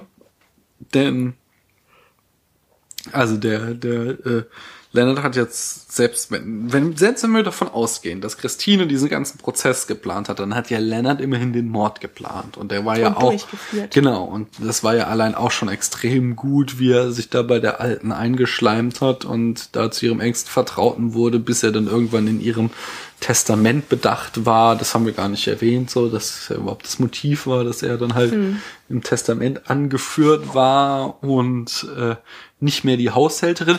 Die übrigens, die Haushälterin, war die einzige Schauspielerin, die es von dem Broadway-Stück in den Film geschafft hat. Äh, von, also es hatten sich offensichtlich etliche, also es lief lange am Broadway, das Stück. Und es hatten sich offensichtlich diverse Schauspieler vom Broadway gecastet, also beim Casting beworben, aber sie war die einzige, die auch wirklich genommen wurde. Mhm. Und sonst ein komplett neuer Cast. Mir ist übrigens gerade noch was eingefallen. Sprich. Da müssen wir jetzt noch mal weit zurück. Ähm, ja, genau. Als du sagtest, äh, Billy Wilder wildert in fremden Gewässern. Mhm.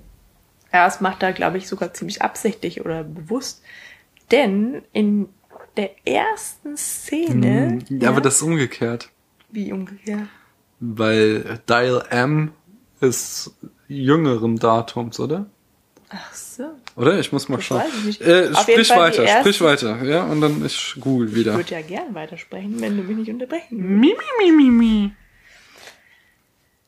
In der ersten Szene sehen wir erstmal einen Bobby auf einer äh, stinknormalen Straße schlendern, patrouillieren. Ja? Mhm.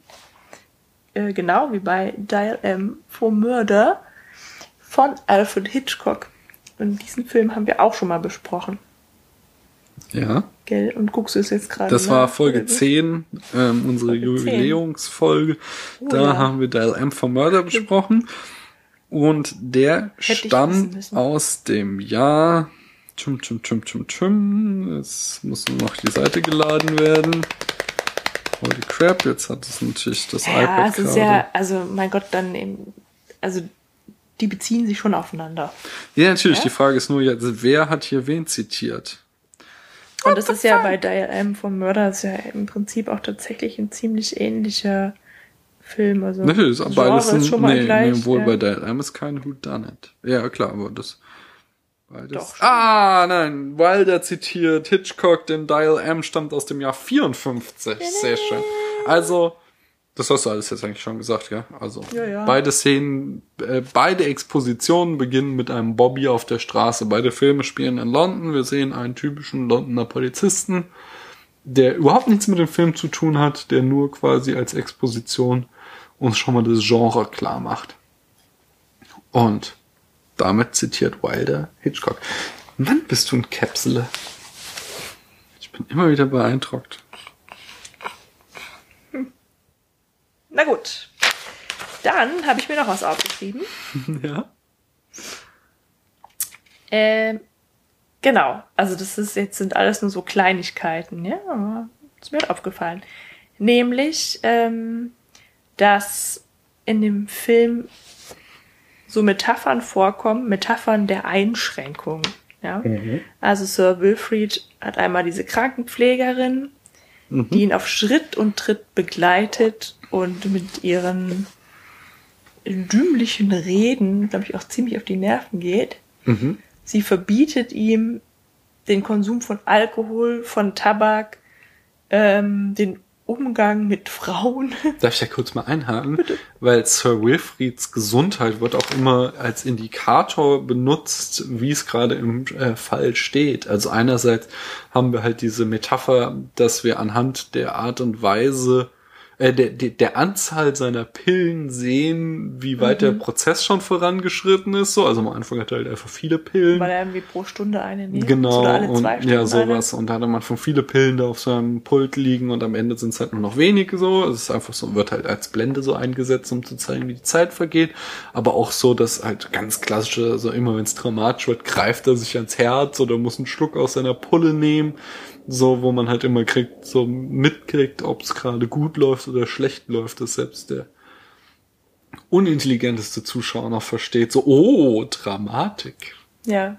Hier Ja. hat er so eine Thermoskanne mit Kakao von seiner Krankenpflegerin bekommen. Kakao. Die hat er aber von seinem persönlichen Assistenten Sein austauschen lassen durch eine gleich aussehende Thermoskanne, die mit Cognac oder Brandy befüllt Schnaps, irgendwas, Alkohol. Fusel, Ja. ja. Ja, jedenfalls, ähm, genau. Also die Krankenpflegerin schränkt ihn ein, ähm, schreibt ihm vor, wann er sich auszuruhen hat und verbietet ihm auch wie anstrengende Fälle anzunehmen. Da gibt's auch diesen Lift. Das wollte ich auch noch sagen. Und außerdem gibt es den Lift, dass er seine, diese paar Stufen, die von der Kanzlei hoch in seine privaten Gemächer, Gemächer führen, nicht mehr laufen muss ähm, und sich schonen kann. Hat er so einen zum- Treppenlift. Hat der Butler ihm einen Treppenlift einbauen lassen. Was hat er denn für eine Bedeutung? Das ist auch Einschränkung, meinst du einfach? Ja, genau. Ich dachte nämlich, ob das einfach so ein, ähm, also ich habe mich, ich saß da vor dem Film und habe mich die ganze Zeit gefragt, so, warum, weil da, warum gibst du uns diesen Treppenlift? Was willst du uns damit sagen? So, ja, dass dieser Mann, der wird quasi künstlich klein gehalten. du meinst, weil er eigentlich viel größer ist, als er erscheint? Nee. Nein, aber der wird halt quasi sein, seine Lebensgeister werden unterdrückt. Ja? Ja, aber warum? Ja, das Motiv ist, dass das, ähm, das Leben, so wie er es halt führt, äh, gefährlich ist für sein Leben. Ja. Naja, was, was ich halt dachte, war auch mit diesem Lift jetzt speziell, dass halt Wilder den benutzt, um äh, sein Setting aufzulockern. Also es spielt ja am Anfang, so im ersten Drittel des Films, sehr viel so in diesem äh, Foyer von der Kanzlei. Äh, Also das ist doch irgendwie so links irgendwie so ein Ja, Empfangstisch, so ein Flur und so. und äh, diesen Lift nimmt er halt, weil halt auch äh, Sir Wilfried sitzt halt auch während Dialogen öfter mal auf diesem Lift und auf verschiedenen Höhen, so dass er halt, wenn du ihn halt einfach nur die Bildkomposition siehst, dann hast du halt nicht immer nur dieses gleiche Setting, die Leute stehen oben vorne im Foyer und quatschen miteinander, sondern du hast halt diesen Lift nochmal als zusätzlichen Faktor in die Vertikale. Das, äh, aber okay, das hätte er auch einfach mit der Treppe hinkriegen können, ohne den Lift. Hätte sich auch hinstellen Ja, können, genau. ne? Ja, der, hat, also der, er mich, dieser Lift hat mich echt verwirrt. So. Ja, und das- ich finde auch deine, deine Erklärung nicht so hundertprozentig plausibel. ich habe ja auch keine Erklärung dafür. Du hast ja gerade eine genannt. Ich sag, das ist eine Metapher. ja, ja, aber das finde ich auch irgendwie nicht so. Also er könnte ja den Also ich habe keine bessere von daher, muss ich Er dann könnte annehmen. die Treppen auch sehr gut äh, mit seinen Beinen und seinen Füßen Mhm. nehmen, aber diese übertriebene Sorge seines Butlers und der Krankenpflegerin ähm, Mhm. bringen ihn halt dazu, sich auf diesen Treppenlift zu sitzen. Er hat aber trotzdem noch Spaß dran. Da fährt er irgendwie mal aus Jux und Döllerei hoch und runter. Mhm. So. Und ähm, dann gleichzeitig, also trotz dieser ganzen Einschränkungen oder oder oder ne, der Gegenpol dazu ist, dass Sir Wilfrid halt durch genau das durch das durch das was nee mein Gott Sprich aus. Und dass du muss als mal Atheistin, mein tief Gott. durchatmen, damit ich mal irgendwie diesen Satz formuliert bekomme. Ähm, also, als im Gegenzug zu diesen Einschränkungen, nee, Das musst du rausschneiden. Ich muss diesen Satz zusammenkriegen. Ja. Es schneidet nicht raus, aber ich Also kann ja mal dazwischen. nee, doch, das musst du rausschneiden. Du überlegst Also dir, was du sagen nein. willst? Lass mich schneide einfach ich nicht. reden. Hier, hier wird ja? nichts Du rausgeschnitten. hast halt einerseits Naja, diese ganzen. Einschränkungen und andererseits siehst du halt, dass Hm. Eigentlich Sir Stunde seine drei. ganze Leistungskraft nur dadurch entfalten kann, dass er genau diese Dinge, die ihm eigentlich untersagt sind, halt doch äh, entweder konsumiert oder ausübt. Ja, also er, er nimmt eben diesen äußerst erregenden Fall an. Ähm, er nimmt seine, seine präferierten Drogen, Tabak und Alkohol.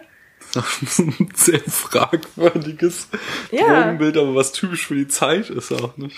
Ja, das stimmt. Und, Kann ich nur und das, empfehlen. das ist ja auch das, was, was dann diese Klamauk-Punkte dann auch wieder sind in dem Film, ja. Also das hat diese spießige, diesen, diesen Gesundheitsapostel in Form von der Krankenpflegerin, Mhm. die ihn halt zurückhält und irgendwie krank macht und aber wirklich gut ist der Mann halt nur, wenn er seinen Kram da halt hat, ja, und sein, seine Arbeit so macht, wie er, Ja. wie er will. Also, ähm, das ist ja dann irgendwie.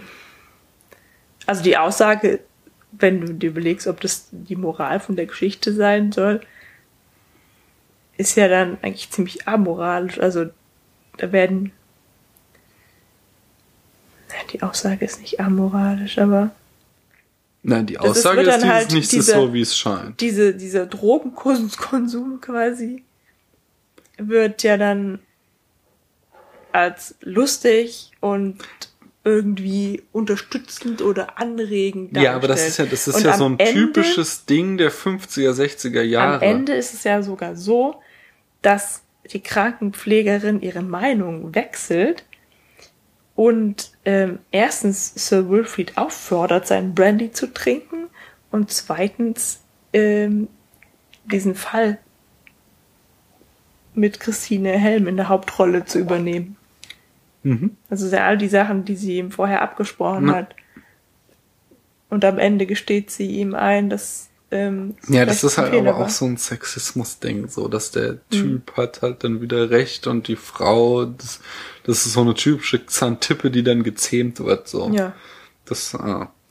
Nee, aber mit dem Alkohol und den äh, Zigarren, das ist halt so ein typisches Bild der Zeit, so dieses, äh, äh, das hatten wir auch zum Beispiel schon in den 40ern in, äh, da hier, äh, ist das Leben nicht schön?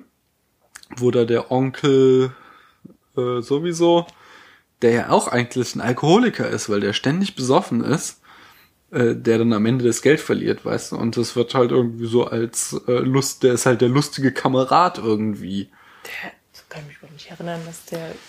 Wie dem auch sei, äh, zu dem Thema kann ich wirklich nur sehr empfehlen Mad Men, weil die dieses äh, Erzählmuster so wunderbar demaskieren. So, es gibt äh, vordergründig wird das zwar immer so aufrecht erhalten, so, äh, das sind echte Männer, in den 60ern spielt die Serie, die sind echte Männer, äh, die halt saufen und den ganzen Tag rauchen, aber dann gibt's immer wieder so schöne kleine Szenen, die das halt so demaskieren. So, dies, meine Lieblingsszene, ich glaube schon gleich in der ersten Staffel ist, wo äh, Don Draper, der Hauptdarsteller, und seine Frau morgens aufwachen, so erstmal fünf Minuten husten, so, weil das halt so typisch ist, wenn du halt, das kenne ich auch von mir noch, wenn du halt viel rauchst, dann musst du halt morgens, wenn du aufwachst, husten, so, und das zeigt halt einfach, dass es äh, eben nicht cool und lässig ist, wie es halt in 90% der Serie wirkt, sondern dass es halt eigentlich hintergründig eine äh, extrem schlechte Angewohnheit ist. Und so gibt's halt immer wieder so. Einer macht sich zum Beispiel mal in die Hosen, was dann ein Riesendrama ist, weil er halt so besoffen ist einfach.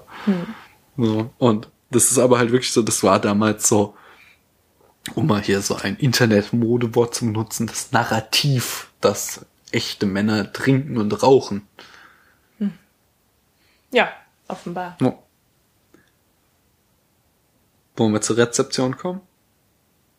Ja, ich habe nichts mehr aufgeschrieben. Okay. Der Film, wie könnte es anders sein, äh, ist in allem, alles in allem extrem gefeiert. Er hat wenig Preise gewonnen, aber zum, besonders so im, äh, in the long run hat er wirklich äh, große äh, Anerkennung bekommen. Zum Beispiel schreibt die New York Times, and the air in the courtroom fairly crackles with emotional electricity until that staggering surprise in the last reel. Then the whole drama explodes. Der Spiel, das hatte ich schon gesagt, der Spiegel lästert ein bisschen über die chirurgisch gestraffte Mimik der Hauptdarstellerin Marlene Dietrich. Mhm. Der zeitgenössische Spiegel war das auch. Äh, der Film hat als einzigen Preis 1958 ähm, den Golden Globe für Elsa Lanchester in der besten Nebenrolle gewonnen. Das, die spielt die Krankenschwester. Mhm. Die ist, wie gesagt, die Ehefrau von Sir Wilfried, dem Schauspieler. Äh, aber was halt wieder die, die Adelung war, dass er 2008 von American Film Institute äh, in, auf Platz 6 der zehn größten Gerichtsdramen aller Zeiten aufgenommen wurde. Und was halt auch extrem selten ist, der Film hat 100% bei Rotten Tomatoes. Also Rotten Tomatoes ist dieses, mhm. hat erzählt, diese Übersicht äh, über die Kritiken. Und das schafft er ganz äh, sage und schreibe 100%. Das schafft jetzt auch nicht gerade jeder Film. Also das ist jetzt positiv, aber. Genau, also Rotten Tomatoes macht immer nur äh, ein Absolutkriterium. Die sagen immer, die werten Kritiken aus und die sagen, ist es eine positive Kritik oder eine negative Kritik. Und der Film hat halt nur positive Kritiken erhalten. Es gibt keine, also zumindest in der Auswertung von Rotten Tomatoes, keine einzige negative. Doch, jetzt gibt's eine. Welche dann? Du fandst den Film nur gut. das ist ja immer noch eine gute Kritik. Also ich fand ihn, wie ich ja sagte, ich fand ihn gut, aber nicht mehr so sehr gut, wie ich ihn am Anfang fand, als ich ihn gerade frisch geguckt hatte. Also als du selber noch ein Frischling warst. Das größte Lob aber, und da darf ich die deutsche Wikipedia zitieren. Nochmal, Entschuldigung. Meinst du jetzt, als du ihn ähm, gerade eben angeschaut hattest, bevor Zeit ins Land gegangen ist, oder meintest du, als du ihn als Kind gesehen hast? Nee, gerade eben, äh, es war jetzt so, dass du dich besonders gut auf den Film vorbereiten Komm, wolltest. Dass wir mal zwei Wochen brauchen, bis wir die nächste Aufnahme machen, ist ja wohl nichts Besonderes. Äh, drei Wochen sind es jetzt, bitteschön. Na. Vor drei Wochen haben wir Hannah Arendt besprochen. Ja, aber dann haben wir ja das erste Mal wieder nee, Zeit vergangen, bis wir den Film angeschaut haben. gar nicht mit dir streiten. Unser Schnitt sind 19 Tage, habe ich gesehen. Das fand ich gar nicht so schlecht. Das ist doch wirklich äh, ja, besser als ich Nämlich dachte. der Podlove, Pod, der Podlove, oh Gott. Zu viel Wein getrunken. Podlove Publisher. Hm. Der hat jetzt so eine tolle Statistik, wo man sieht, in welchem Rhythmus man Podcasts veröffentlicht. Und bei uns der Schnitt bei 19 Tagen den wir jetzt natürlich in die Höhe getrieben haben. Jetzt? Mit dieser Folge. Aber das größte Lob kam von Agatha Christie, schreibt die deutsche Wikipedia, nämlich sie sagt, alles, also Christie sagte, ja. alles, was ich an Verfilmungen meiner Werke gesehen, ha gesehen habe, fand ich ausgesprochen scheußlich. Bis Sogar auf Miss Marple bis ja. auf Zeugen der Anklage von Billy Wilder. Ja, das ist schon ein krasses Lob, würde ich sagen. Wobei man natürlich wieder, das hatten wir im Studium auch öfter, ob der Autor der beste Rezipient seines eigenen Werkes ist, ist fraglich. Ähm, aber auch der sehr Film schön. Ist ja nicht mehr sein Werk. Ja, ja, ja, ja, ja, aber eine Adaption seines Werkes. Ja. Also ob der, das würde ich da auch noch reinfassen, ist der Autor der beste Rezipient der Adaption seines Werkes. Ja, aber der, das fängt ja schon an, dass der Autor nicht der Drehbuchautor ist. Nee, das aber, ja, ja nee, aber, aber ich finde halt so, ähm, ich finde es ja immer auch eine sehr wohlfeile Kritik, äh, wenn Leute sagen, oh, ich habe den Film gesehen, der Film, das Buch war besser weil das natürlich die Realität der verschiedenen Medien total missachtet. ja, und zwar kommt das meines Erachtens besonders gut bei, äh, bei, bei dem zweiten Herr der Ringe Film raus, die zwei Türme.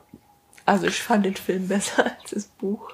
Du hast den zweiten Teil gar nicht gelesen, du bist schon in die Gefährten hängen geblieben, weil du dich über den Schreibstil von Herrn Tolkien aufgeregt hast. Da kommen wir aber noch zu, das wollen wir dieses Jahr bestimmt. Nein, aber äh, beim zweiten Teil von Herr der Ringe, die zwei Türme, da haben voll viele immer kritisiert, wie weit, wie stark Unterschiede sind zwischen Film und Buch, so von diesen Hardcore-Fans. Und äh, da musste ich halt immer wieder als äh, Kommunikationswissenschaftler einhaken und sagen so, ey Leute, ihr checkt das nicht. Das sind Genau, Kommunikationswissenschaftler. genau, das sagen sie immer. Nein, das sind halt zwei verschiedene Medien so. Ich kann nicht alles, was ich in einem Buch äh, zeigen kann, kann ich halt nicht in einen Film bringen. Ganz einfach, weil ich mo innere Monologe, die in Büchern immer traditionell eine große Rolle spielen, so die inneren Zerrissenheit der Protagonisten, das kann ich halt nicht zeigen. Das ist super schwer, das in einem Film zu zeigen. Aber ich kann, was ich halt kann, ist halt Stimmung rüberbringen. Ich kann, und das macht der zweite Teil von Herr der Ringe sehr, sehr gut, finde ich. Wenn man mal diesen schrecklichen Schlussdialog, Okay, äh. Monolog von, lass mich kurz das noch zu Ende, diesen schrecklichen Schlussmonolog von Sam außer Acht lässt, äh, ist nämlich das Thema des kompletten zweiten Films Hoffnungslosigkeit. Und das ist, das bringt er aus, transportiert er aus dem Buch super gut rüber und dann verzeiht dem äh, Film jede äh, Abweichung vom Originaltext, den er macht. Und äh, deswegen glaube ich, dass halt jemand, der das Buch geschrieben hat und entsprechend noch viel näher am Text ist, wie jetzt Agatha Christie, nicht der beste Rezipient eines Films über das Buch ist. Tja, da sind wir ja einer Meinung. Das ist ja super. Ich habe noch ein letztes Zitat von Cynicky, so ein Blog, der hat sehr schön, der sagt nämlich, äh, bereits in den ersten zehn Minuten musste ich ob der Dialoge zwischen Mr. Äh, Sir Wilfrid und seiner Pflegerin öfter lachen als im gesamten Scary Movie 4. Na gut. Scary Movie 4. ist Ich vermute, dass der Blogpost geschrieben wurde, als Scary Movie 4 gerade in den äh, Kino war. Äh, und was der Film in Bezug auf Zitate und Referenzen habe ich relativ wenig Spannendes gefunden. Das Spannendste, was ich noch persönlich äh, fand, war Remington Steel. Da wird die Geschichte mit dem äh, Treppenlift zitiert. Ah, und verstehst du sie dort? Ah, Du hast es gar Nee, nicht gesehen, ne? doch, Remington. Steel habe ich gesehen und geliebt, aber das ist ewig her, das ist aus den 80ern. Nee, äh, da wird aber halt direkt auf äh, ähm, Sir Wilfrid äh, referiert. Also da, da taucht irgendwie ein Treppenlift auf und äh, hier James Bond, wie heißt er? Äh, Pierce Pierce Brosnan. Brosnan äh, bringt genau Charles Lufton, also den Schauspieler, irgendwie damit in Bezug. Ich kann mich nicht erinnern. Ich habe den Mhm. Okay, als gut. kleiner Junge Hast du gesehen. noch viel? Nee, das war's. Echt? Ja. Du wolltest aber noch irgendwas sagen. Ja, ich wollte dich fragen, wie viele Punkte du dem Film gibst. Denk dran, du findest ihn nur gut. Ja, 72 Punkte. Ist nur gut. Boah, voll fix. Und du? Ich denke jetzt nicht daran, wie viel. Nee, andere ah, nein, nein, nein, nein. bekommen. Sag, wie viel der. Denk einfach, sehr gut ist Mhm. 100 bis 80. Na, oder, Da kriegt er 90. Oh, nee, jetzt Nee, ich sag gar nichts. Nein, das lassen wir. In diesem Sinne Aber- wünschen wir euch noch einen wunderschönen Abend. Kommt gut durch diese Nacht oder wann immer ihr den Podcast hört.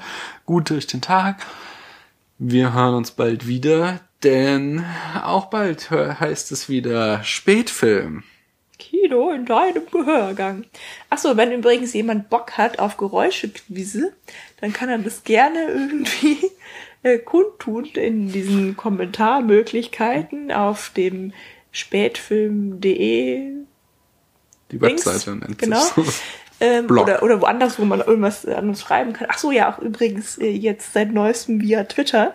At Spätfilm. Da mach ich gerne jetzt auch äh, wieder das Geräuschequiz. Ich habe es bisher nur einmal gemacht. Hm. Gut, dann auf Wiederhören. Bis zum nächsten Mal. Und Tschüss.